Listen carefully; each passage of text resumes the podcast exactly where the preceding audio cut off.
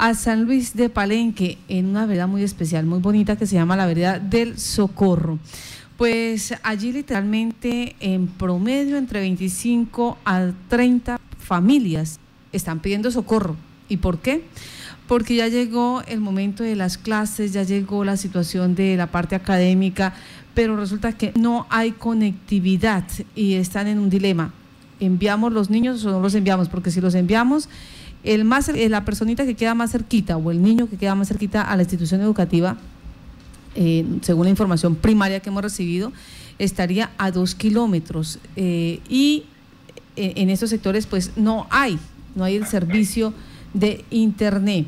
Ahora, la situación se da que los que quedan más distantes pues se les complica de mayor forma el poder acceder a la información los docentes o la docente, los padres de familia hacen lo posible porque los niños reciban esta información.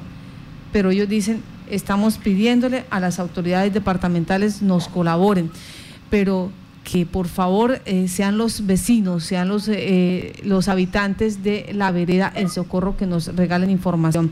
Muy buenos días, bienvenido a Contacto Noticias. ¿Nos regala su nombre, es tan amable? Muy buenos días, Martica. Mi nombre es José Ismael Cáceres, un habitante aquí de la vereda del Socorro. Sí, eh, señor. Sí, lo que usted ha descrito es la realidad que estamos viviendo aquí en, esta comunidad. Esta, esta parte del, del, pueblo de San Luis de Palenque, tres. Bueno, para la prueba un botón, no tenemos muy, muy clara la, la, la, la llamada. Vamos a pedirle aquí a, a, nuestro amigo que por favor se reubique, a ver si podemos mejorar la, la conexión y podemos mejorar también en este momento el diálogo. Aló. Ah, aló, sí, por ahí ya coge mejor un poquito la señal, Martín. Sí, por ahí mejora un poquito la comunicación. bueno, entonces, a que en cuenta, aquí la situación es, de ese tamaño. Entonces, eh, le comentaba que otras dos veredas también se beneficiarían en caso de que nos colabore alguien con la situación del Internet. Los niños aquí, eh, a, esta hora de la mañana es donde es como una peregrinación hacia el lugar donde cogen la señal, que es en una finca que se llama El Rodeo, que ya queda más o menos a unos 2, 3 kilómetros del pueblo. Ahí entra una señal, no sé por qué en ese sitio entra la señal. Y a esta hora es cuando ve uno el desfile de las mamás que tienen que dejar sus quehaceres en el hogar y y por ahí uno que otro papá que colabora en la casa en sus motos o a caballo con los niños para ir allá a que cojan la señal para ver qué tarea les han enviado, desarrollar los trabajos que tengan que desarrollar ahí y luego regresarse a la casa. Por ahí más o menos entre las 10 y 11 de la mañana están regresando. Muchos de ellos a veces se van únicamente pues con un tinto o un desayuno muy ligero para poder tomar el mejor sitio allá en el, en el punto donde se recibe la señal. O sea, eh, en la escuela no hay servicio de conectividad. No, en la escuela no. Hace unos años fueron, instalaron una torre que para, para los internet, pero resulta que, que tal vez quedó muy bajita porque eso fue el concepto técnico de unos técnicos que, que fueron y dijeron pues que la antena había quedado muy bajita y que no recibía la señal. Entonces, si en la escuela hubiese esa antena que recibiera bien la señal, pues los muchachos llegarían ahí, tanto los de bachillerato como los de primaria, hasta la escuela a desarrollar sus, sus tareas ahí. Eso fuera muy bueno porque la escuela es bastante grande, hay espacio y de todo, y están protegidos bajo techo. Muy diferente que allá donde le digo ese sitio, no, porque allá eh, no sé cómo va a tocar este año, pedirle permiso tal vez al dueño de la finca para que deje construir una enramada para que se protejan ahí de, de la lluvia y del sol ahora en este momento. Sí, ahora permítame, eh, ¿qué tan distante está esa finca eh, que es el único punto donde ah, se permite la conexión a Internet con el resto de predios? Eh, la, casa más cerca, que es esa finca que está sobre la vía, está a 6 kilómetros. Los otros niños están a unos 10 kilómetros de distancia de la finca. Y, y lo que le digo es que la cuestión es la, el, suplicio que tienen que sufrir las familias porque cuando todos los profesores mandan trabajos al tiempo, entonces se acumulan las tareas y, tienen que salir, pues todas las mamás se desplazan a esa hora. Entonces todos los quehaceres del hogar se quedan pendientes. Las mamás que tienen niños, es que es que es curioso, uno pasa tipo 7, 8 de la mañana, hay unas mamás con sus niños dándoles de comer ahí el seno y y, estar pendientes del otro que esté en el, en el celular. Y otra cosa es el gasto que tienen porque de todas maneras hay que comprar los datos, hay que comprar el paquete de datos. Y la mayoría compran 10 mil pesos, pues es para 10 días. Pero el resto, y usted sabe, la gente del campo, pues no es que sea gente muy pudiente, allá la gente no, viven de su, de su trabajito, de lo que ellos pueden vender. Entonces es un gasto adicional. A esas alturas es un gasto adicional y eso recurre mucho en, entre la canasta familiar. La mayoría compra un paquete para 10 días. Sí, eh, eh, quizás por parte de la institución se ha buscado la alternativa de hacerlo de forma física. El, el, el rector ha estado muy pendiente, el rector, el, el rector del colegio él ha estado muy pendiente, eh, tanto como en la conectividad que se podía hacer precisamente el fue que llevaron los técnicos allá, pero y en la parte física, pues lo de las guías, les dan unas guías, pero resulta que siempre algunos profesores, y en el caso de los niños de bachillerato, pues sí, todo, todo va por internet, entonces ahí hay el inconveniente, sí, eso, eso es una situación muy difícil. Y ahorita, por ejemplo, cuando ya se piensa retornar a las clases, pues la gente tiene incertidumbre y dice, no, pero otra vez otro, otra, otro suplicio como el del año pasado y, en el invierno, cuando nos coge de invierno, toca de todas maneras madrugar, a mojar y no, dije yo, a veces me dan ganas como más bien dejar los chinos ahí en la casa que no que no, no estudien, porque es que eso, eso nos trae más inconvenientes. Uno, los gastos, lo que les decía, los otros, el, el tiempo que hay que llevarlos allá y estar con ellos, y, y después ir a, cuando les dan las guías, pues ir a llevar las guías al colegio o al profesor llevárselos a donde esté, entonces también eso esos siempre son inconvenientes que, molestan mucho a, la comunidad de los padres de familia. ¿De ¿Cuántos eh, estudiantes tiene esta escuela del socorro allí en San Luis de Palenque?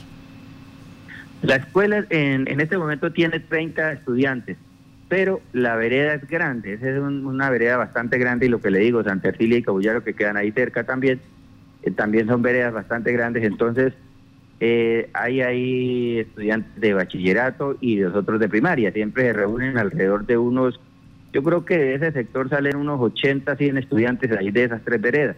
Y todos tienen que pues acudir a ese servicio porque no hay otro. Santa Ercilia. O ir al pueblo. ¿Y, ¿Y cuál es la otra? ¿Las veredas? Sí, Santa Ercilia. ¿Y cuál? Santa Ercilia, Socorro y Cabullaro. Cabullaro.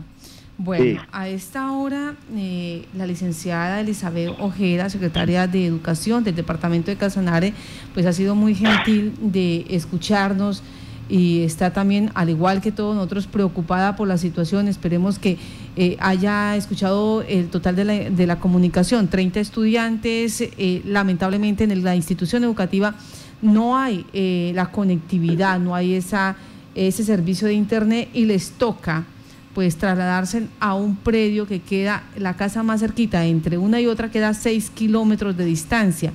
A ese predio llegan los niños de Santa Ercilia, Cabullaro y El Socorro para poder hacer sus tareas y para poder enviar eh, los resultados de los trabajos, para poder recibir también eh, la información de los docentes. Dicen, este año tenemos tanta pereza que es mejor que los chinos se queden en la casa.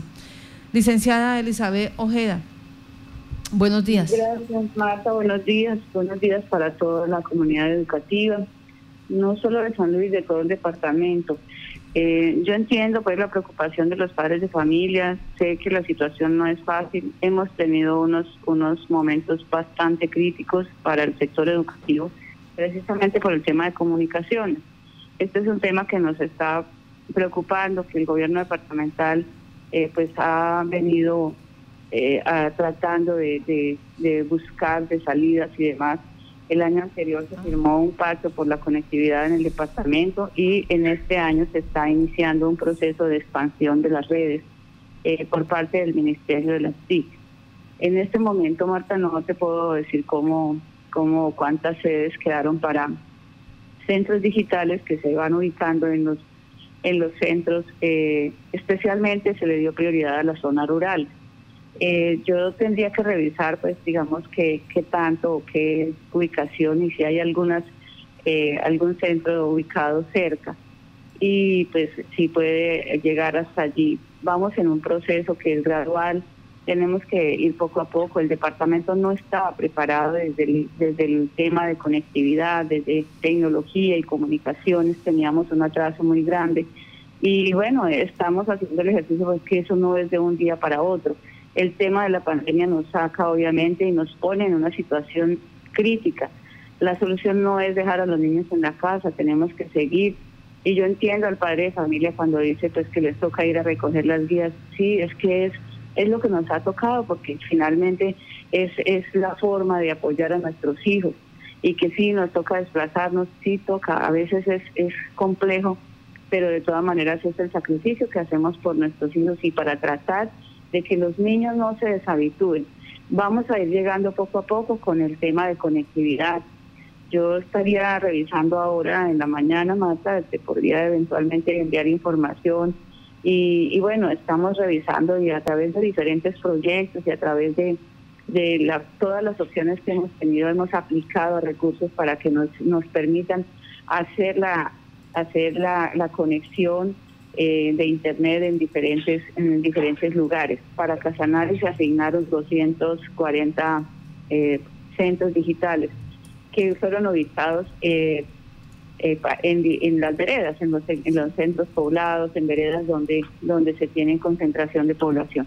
Yo no le podría decir, porque no es una decisión nuestra, ese es el trabajo y la tarea que ha hecho el Ministerio de las TIC hasta donde es posible llevar esas, esas líneas de conectividad y todo lo que implica colocar el servicio de Internet en, esas, en esos lugares. Entonces es como un, proceso que se va dando. Esa tarea que de gestión se hizo en el año anterior y este año está iniciando, ya nos informaron, yo informé a la comunidad también que íbamos a empezar a, hacer el ejercicio eh, de, de, pues de ubicación, de visitas, de mirar qué se requería en cada una para que se quedaran instalados esos centros digitales. Entonces, pues, los primeros beneficiados vamos a ser vamos a ser nosotros, nosotros también con mucho interés en que se pueda resolver. Pero mientras tanto, pues quiero sí invitar a los padres de familia. Esta no es una situación que, que vaya a ser permanente. Poco a poco iremos, pues obviamente, haciendo, regresando en la alternancia si las condiciones lo permiten estamos también tratando y en este momento hay un proceso licitatorio para colocar las condiciones de bioseguridad que permitan que eventualmente en los centros, en los lugares, eh, en, centros rurales y, demás, podamos hacer una alternancia y que los niños puedan recibir su orientación con los debidos cuidados, con los protocolos de bioseguridad eh, que establece el mismo Ministerio de Salud y demás y bueno, en la medida que nosotros todos seamos responsables, pues se le pueda dar un manejo y que los niños vayan retornando gradualmente para que pues podamos continuar con nuestra tarea de formación. Licenciada, permítame, estos centros digitales, eh, ¿cuál es su capacidad? Eh, ¿Qué alcance tienen? Y para hacernos un imaginario, porque son bastantes, son 240, pero ¿qué tan funcionales son? Esos centros digitales en lo que nos explicaba el Ministerio de las TIC tienen una capacidad de un área de, de, intervención de entre 6 y 7 kilómetros, eh, dependiendo pues de la topografía del terreno y demás, pues como, como esas cosas. Entonces, nosotros aspiramos, eh, en este momento no tengo acá la, el listado de las veredas porque pues, no estoy en la oficina, pero, pero eh, la intención sí, voy a revisar, vamos a mirar cuáles son las sedes que quedaron en San Luis. Y pues también un poco mirando porque no es solamente ese proyecto. Nosotros y desde el gobierno departamental hay una preocupación muy grande por el tema de la conectividad y del Internet para todo el departamento, porque es que no es solamente el sector educativo, es, es el tema de la salud, es el tema del sector productivo, es el tema eh, desde las comunidades, desde la Secretaría de Gobierno, todos los sectores necesitan estar conectados, todos necesitamos la conectividad. Solo que pues no, el, departamento pues se ha dedicado un poco más a la parte de infraestructura, de vías, de cosas, y bueno, tal vez eh, uno nunca está preparado para este tipo de situaciones que surgen, como el caso de la pandemia y que nos ha puesto contra la pared, y eso también es, es importante que eh, sepamos que se va a ir buscando las soluciones y que el, el, el objetivo de, la administración, el ingeniero Salomón ha dedicado todo su esfuerzo, ustedes lo ven permanentemente buscando los apoyos del gobierno nacional porque el departamento no tiene los recursos suficientes para hacerlo por, por su propia cuenta, pero estamos haciendo la tarea y yo creo que van a quedar conectadas. Vamos a revisar cuáles son esas veredas y estaríamos hablando con, con la comunidad y con el rector en, en San Luis para ver qué veredas quedan conectadas. Licenciada, me pregunta acá un padre de familia, ¿cuántas gigas tienen estos eh, kioscos o, estos centros digitales, corrijo? No, estos tienen, es, es, un servicio comunitario, luego tendrán suficiente, yo le puedo decir porque técnicamente no conozco la información, pero si tiene una cobertura, si lo que el ministerio dice que tiene una cobertura de 6 o 7 kilómetros a la redonda, pues yo no sé técnicamente cuántos gigas tendrá, pero pues debe ser como muy con mucha capacidad para que pues puedan tener el servicio, ¿no? Entonces no, no le podría contestar Martica, discúlpenme porque no, no conozco el dato exacto. Secretaria, básicamente eh, pues la invitación es a los padres de familia a, hacer, a continuar haciendo ese esfuerzo. Martica, yo quisiera hacerle una pregunta a la licenciada. Por favor. Claro. Sí, señor. Licenciada, licenciada, muy buenos días. Eh, mire, nosotros hemos estado indagando sobre las, los kioscos digitales que van a instalar. Tal vez eh, el Ministerio de las TIC, eh, no sé qué técnicos llevó, pero lo que nos han dicho es que, por ejemplo, ahí en, el, en, en ese sector van a instalar dos antenas, una en Guanapalo y otra en San Rafael de Guanapalo, que son dos veredas muy cerquitas que están sobre la vía Orocue. Y, y ninguna de esas nos queda, nos queda cerca de pronto con la vereda Cabullaro sí, sí de pronto se podrían beneficiar, aunque, aunque la distancia es bastante lejos, entonces no creo. Y para nosotros pues realmente sería mayor la dificultad porque hay que, que cruzar un río que se llama el río Guanapalo, entonces no nos beneficiaría mucho esa, esas dos antenas. Pero sí, de sí, lo que quería anotar es que eh, tal vez hubo una, una, una pequeña equivocación en ubicado esas dos antenas cerca la una de la otra y no haberla ubicado en otra parte donde hubiera beneficiado más población. Pues ese es el conocimiento que, que nosotros tenemos de eso porque nos, lo han estado diciendo. pero pues yo digamos que en este caso eh, básicamente hay que esperar la visita porque pues mm, no digamos que las visitas inician, están iniciando en, en todo el departamento y, la intención es que a partir de ahora del mes de marzo ya empiecen a funcionar en donde vayan quedando instaladas. Pero el tema, el tema es que pues eso corresponde a los técnicos. Yo la verdad no le podría decir porque pues es, es bastante complejo, pero pero en la medida que se haga la visita allí, pues se revisará. Y si, si hay dos antenas que fueron ubicadas muy cerca, pues seguramente los técnicos dirán, miren, es mejor ubicarlas allí en esta parte o el mismo rector por conocimiento, porque pues cuando nosotros entregamos la información y demás, pues se entrega todo el tema georreferenciado, se entrega con todas las coordenadas, eh, la administración ha sido muy juiciosa. Y ya pues allí la parte técnica en, el Ministerio de las TIC seguramente hacen pues su, ejercicio de distribución.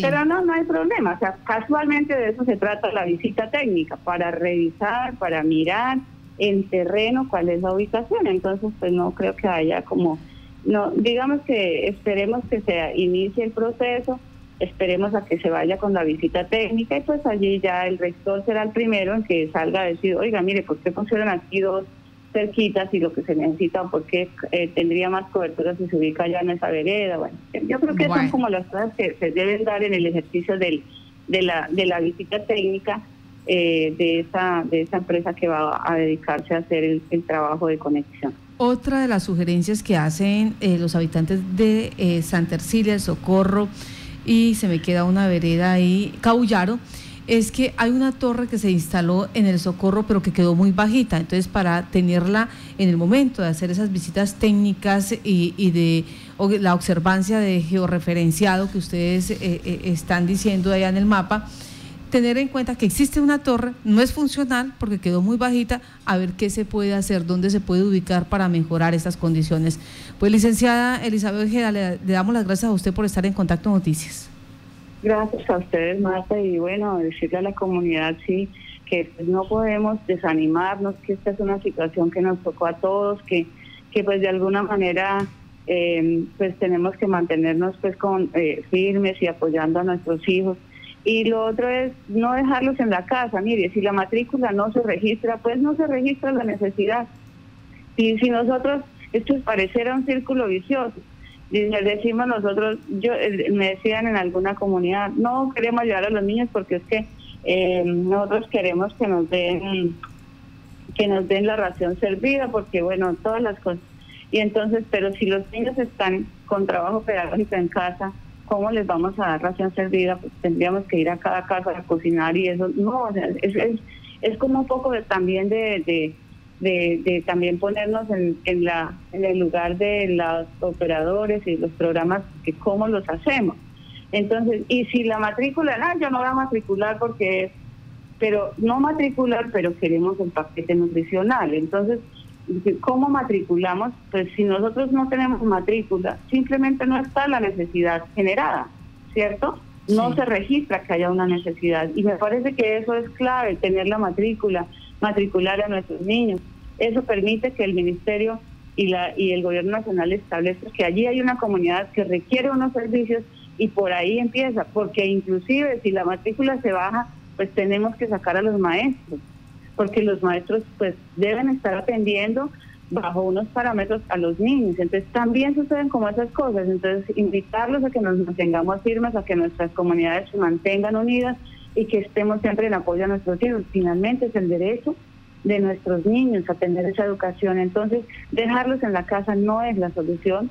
Eh, tenemos que, no sabemos cuánto tiempo va a durar este tema de la pandemia, tenemos que aprender a, darle manejo, tenemos que ser un poco eh, consecuentes y poder sí eh, siempre evidenciar que tenemos una necesidad y, que estamos atentos y nosotros por supuesto vamos a estar haciendo todas las tareas que sean necesarias para tratar de, de atender a esos requerimientos de la comunidad. Nosotros somos conscientes, el gobierno en cabeza de la ingeniera Salomón y nosotros desde la Secretaría estamos haciendo eh, todo lo posible porque ojalá no sean solamente esos 240 centros, sino que sean muchos más a través de otros proyectos y vamos a seguir tratando de conectar a nuestras comunidades. Licenciada, muchas gracias a nuestra oyente allí en la vereda del Socorro. Le damos las gracias y eh, quedamos esperanzados entonces en lo que la administración departamental en este momento y el Ministerio de las TI pueda hacer. Eh, ¿qué, decirle ahora a esos papitos para que se animen a matricular? A invitarlos a que se matriculen. Finalmente tenemos que generar y no podemos dejar que que, pareciera que no necesitamos. Si no se matriculan, si los niños no están en el sistema de matrícula, pues no estamos, no hay. Entonces pareciera que no necesitamos. Y yo, y esa es una parte que tenemos que entender todos, tenemos que acudir a la escuela, pero adicionalmente, así sea eh, de una manera que no es fácil ir por las guías, trabajar con guías, mientras tanto, no, no es fácil, pero eh, la idea es que en la medida en que vayamos habilitando condiciones, pues puedan volver, que los maestros puedan también eventualmente hacer las, las orientaciones con los con grupos pequeños, pues organizar el trabajo ya corresponde a cada institución, pero yo sí los invito a que nos mantengamos unidos, a que nos mantengamos en apoyo a los niños, a los jóvenes y que no permitamos que se ausenten del sistema, porque pues va a ser un perjuicio más grande para todos. Licenciada, eh, de manera cortica, nos piden acá en cuanto a la prueba de conocimiento para los niños que el año pasado fueron capacitados de forma independiente, ¿se va a hacer? Eh, si se va a hacer, ¿cuándo? ¿En dónde? Eh, que fueron no, no, te entiendo la pregunta, Marta. Me imagino que son padres de familia. De cada institución educativa, si fueron capacitados de manera independiente, eh, se salieron del sistema, estaban o no estaban en las instituciones. Entonces ya si se produce, hay, hay que acercarse y hablar con cada institución educativa, porque en la medida en que se van a incorporar, el niño debía estar matriculado en alguna institución. Ya. En alguna. Entonces, ¿Para qué? Para que si estuvo en casa, si estuvo haciendo el, ejercicio y le pusieron un profesor particular o lo que sea, pues seguramente tuvo que haber un contacto entre el padre de familia y la institución para que esas guías o esos trabajos llegaran. Porque pues eh, es, en este momento es complejo, eh, tenemos que habilitar un ejercicio de validación de los grupos y hay que mirar cuántos son las personas, quiénes son y eso lo deben hacer ante la institución educativa donde estaba estudiando el niño. Sí, señora.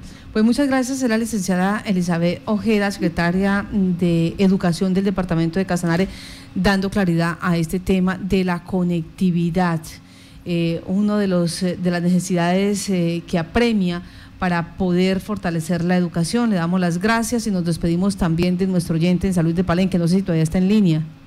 Muchísimas gracias, Martica. Créanme que, que le agradecemos mucho. Aquí la comunidad estaba muy pendiente de su gestión y estamos muy agradecidos con usted porque realmente, pues sí, nos han aclarado muchas dudas y, y esperamos que eso de alguna manera nos vaya a resolver en parte los, los, inconvenientes, pero mientras tanto pues nos tocará seguir acudiendo a lo que a lo que ya hemos venido haciendo. Martica, un feliz día y muchísimas gracias. Muchas gracias a los, a los oyentes por estar acá. Nos dice otro ciudadano, eh, qué ha pasado con las importantes inversiones realizadas por el departamento en temas de Internet. Esas inversiones eh, deberían estar prestando un servicio, un real servicio. Hay que hacerle veeduría a padres de familia a estos recursos. Pues los oyentes ya empiezan a analizar eh, este tema y también en el Facebook Live eh, ya nos han dejado algunos temas sobre la situación de eh, el comportamiento de la conectividad. Eh, dicen, el problema es que estos procesos de conectividad son muy demorados, eso ocurre en todas las regiones del país y la ineficiencia del Estado quiere minimizar estos temas con la situación de pandemia.